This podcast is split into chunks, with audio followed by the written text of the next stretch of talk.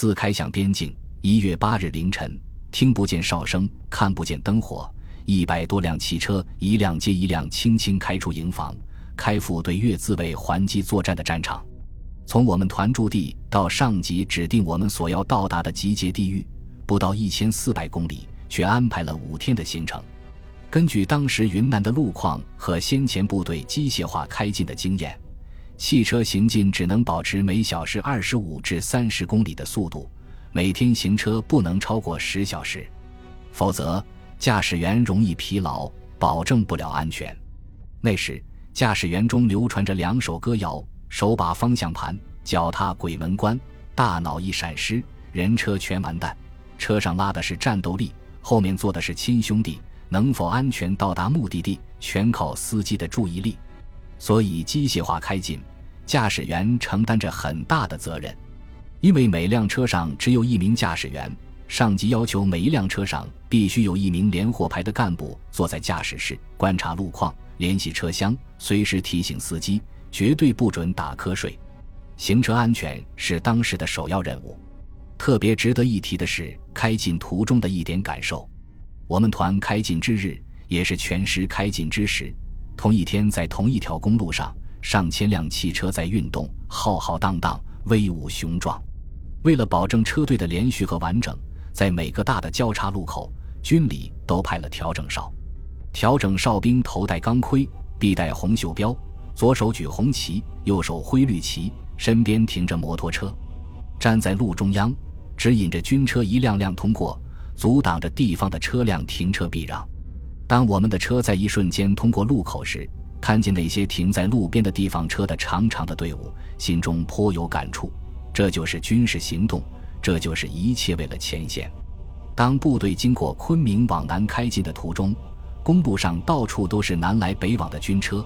路边每隔一段都设有野战加油站，站与站之间用粗胶皮管相连。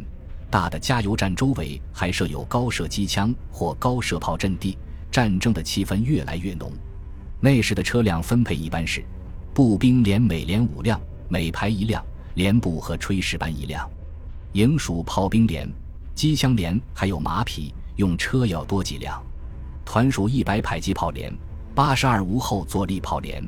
高射机枪连都有配备车辆，每个营还要留出一辆空车作为保障车，好替换路上坏了而短时间又无法修好的车辆。每辆车上都装着一桶汽油，以防止路上加油站车辆拥堵而耽误行程。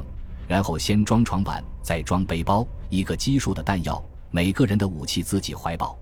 车上设对空观察员，对前对后联络员、信号员各司其职，各负其责。发现情况立即报告，车距保持在二十五至三十米，以便随时保持联系。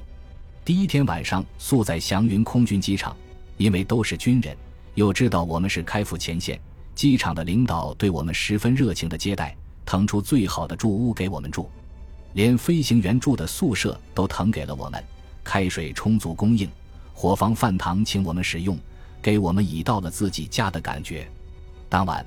团首长由于担心高机连的高射机枪被长途跋涉所拖坏，决定将机枪分解后装在车上，其他一切正常。第二天晚上驻昆明南城贡献成交，第三天晚上停在蒙子县的机街。这天晚上，由于当地村寨稀少，很多连队都没有找到住处，只好露宿荒野。汽车底下成了最好的住屋，大家就把它让给驾驶员来休息。第四天晚上扎营于各旧市南的新建锡矿。值得一提的是，这个矿的领导大都是十三军原来驻云南时留下的干部。此次对越作战，十三军又调回云南，并且在几天前也经过这里，很多老战友再次相会，激动之情难以言表。我们到来后，得到了他们的热烈欢迎。他们把矿机关的办公楼全部腾给了我们用。